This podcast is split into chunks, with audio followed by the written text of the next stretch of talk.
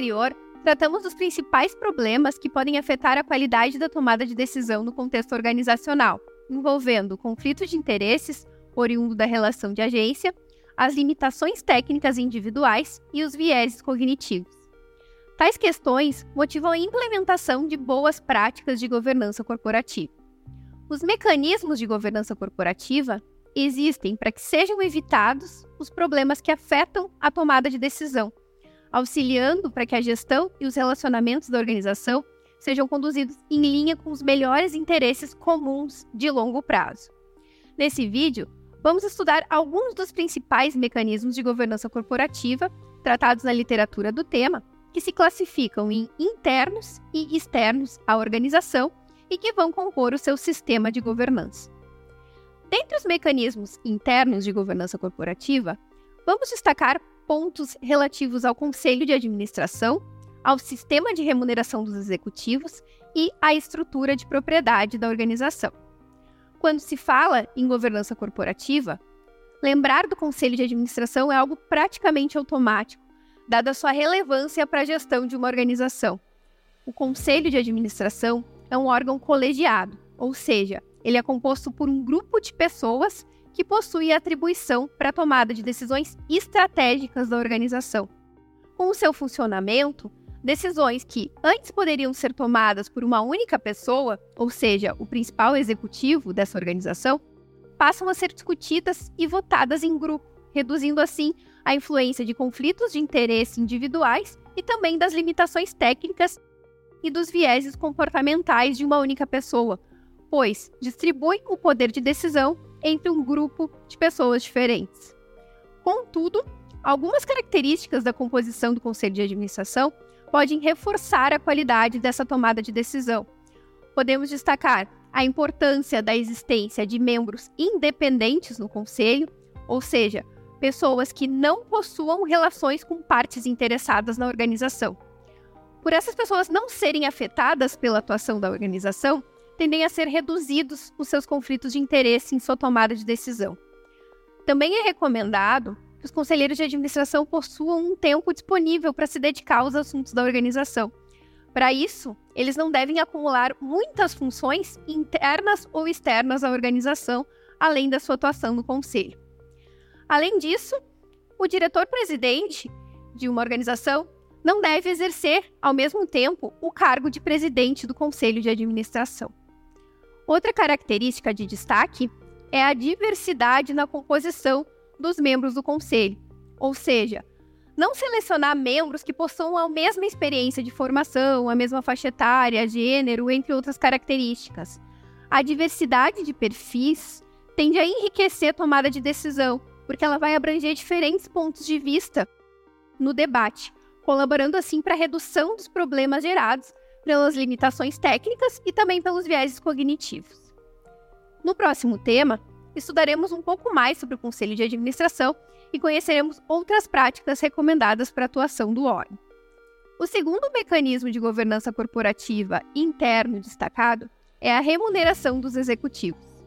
No tema anterior, foi trazido o exemplo cotidiano do conflito de interesse que pode existir entre os objetivos do proprietário de uma loja e os interesses de um funcionário da área de vendas.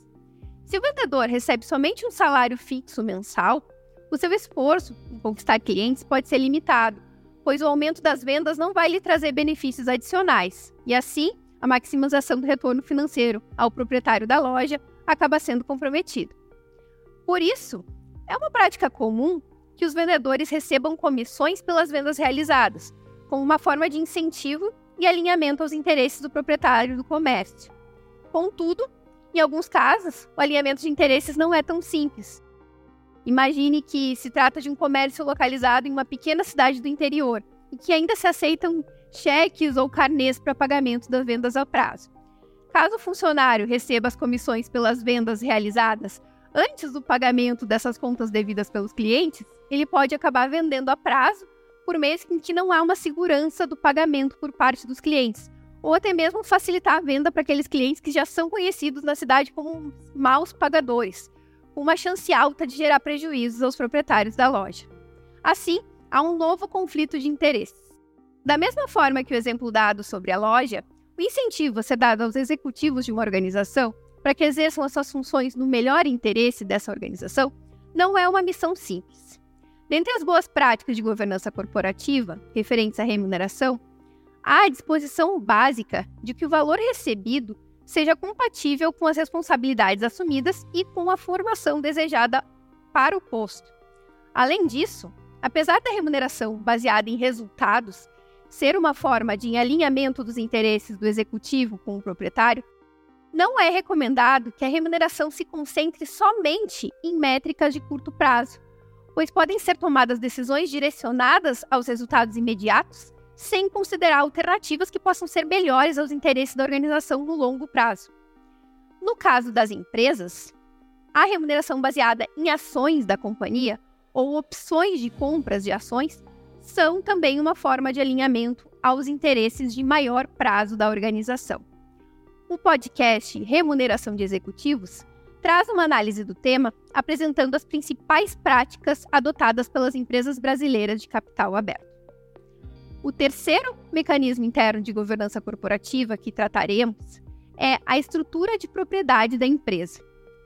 Quando há um acionista controlador com alta concentração de propriedade de uma empresa, é esperado um benefício à gestão, por haver maior interesse e capacidade de acompanhamento da administração da empresa por parte de tal sócio. Contudo, também podem ser esperados efeitos negativos, causados pela concentração do direito ao voto, que pode levar a decisões de interesse particular que prejudiquem os acionistas minoritários, ou também motivadas por uma aversão ao risco exagerada na condução dos negócios, porque esses sócios vão possuir um patrimônio muito alto concentrado no investimento nessa empresa. O papel dos investidores institucionais, que são responsáveis pela gestão de grande volume de recursos, como fundos de pensão e fundos de investimento, também pode ser visto como benéfico para uma empresa, por sua maior capacidade de ativismo na gestão dessa organização. Um exemplo da relevância da participação de investidores institucionais se dá no contexto das ofertas públicas iniciais de ações, conhecidas como IPOs, em que investidores institucionais costumam ser divulgados como âncoras na abertura do capital da empresa ao mercado. Assim, eles se comprometem com a aquisição de uma parcela representativa do total ofertado, buscando trazer confiança ao processo e atrair mais interessados em adquirir participações nessa empresa por meio da oferta. Tratados os mecanismos internos de governança corporativa, passamos à análise de alguns dos principais mecanismos externos, que serão o sistema legal, o mercado para tomada de controle, a auditoria externa e a fiscalização por agentes do mercado. O sistema legal, ou seja, o arcabouço jurídico referente às relações entre as partes interessadas na organização, delimitando seus direitos e responsabilidades, é reconhecido pela sua influência na governança corporativa. Pois, havendo legislação que proteja os investidores em situação de conflito de interesse, há maior segurança de que possíveis prejuízos oriundos de desvios na tomada de decisão venham a ser punidos e os danos desses acionistas sejam reparados. O mercado para tomada de controle se refere ao risco de ocorrência de mudança de controle de capital da empresa por aquisição de ações no mercado, que vai trazer incertezas ao futuro da gestão, impactando tanto o executivo, que pode vir a ser substituído em caso de troca de controle, quanto os demais acionistas, que passam a desconhecer os rumos a serem dados ao negócio pelo novo comando. A análise das informações financeiras da organização por uma empresa de auditoria independente busca transmitir maior segurança de que as divulgações são fidedignas, reduzindo a simetria de informação e também os custos de agência, por permitir o acompanhamento econômico-financeiro das atividades por parte de seus investidores e também de outras partes interessadas. Contudo, são diversos casos de fraudes contábeis em empresas que receberam pareceres sem ressalvas após análise por empresas reconhecidas de auditoria.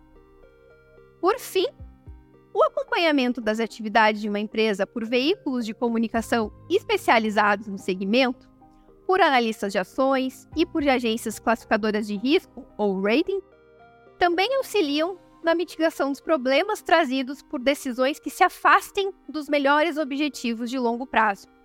A análise por esses agentes traz uma maior atenção ao trabalho dos executivos, que devem dedicar então maior atenção à fundamentação de suas decisões pelo risco causado em caso de exposição de notícias negativas, da indicação de que a empresa não é um bom investimento ou do aumento da classificação de risco, que podem reduzir o seu valor. Relacionando ao mecanismo interno de remuneração, caso o executivo possua ações da companhia, ele também vai ter prejuízos financeiros decorrentes disso. Abordados os principais mecanismos de governança corporativa, convido você a ouvir o podcast Práticas de Governança Corporativa, que apresenta análise do tema considerando a realidade das empresas brasileiras de capital aberto. Por fim, para maior aprofundamento sobre os mecanismos de governança corporativa, leia os capítulos da obra de Lahat, recomendados sobre o tema, que abordam os mecanismos de governança com destaque à remuneração dos executivos. Assunto também apresentado no artigo de Brandão, com análise empírica no contexto brasileiro e ao e-book da disciplina. Continuaremos os nossos estudos sobre mecanismos de governança corporativa no próximo tema, abordando os principais órgãos de governança corporativa na estrutura das organizações. Bons estudos e até o próximo tema!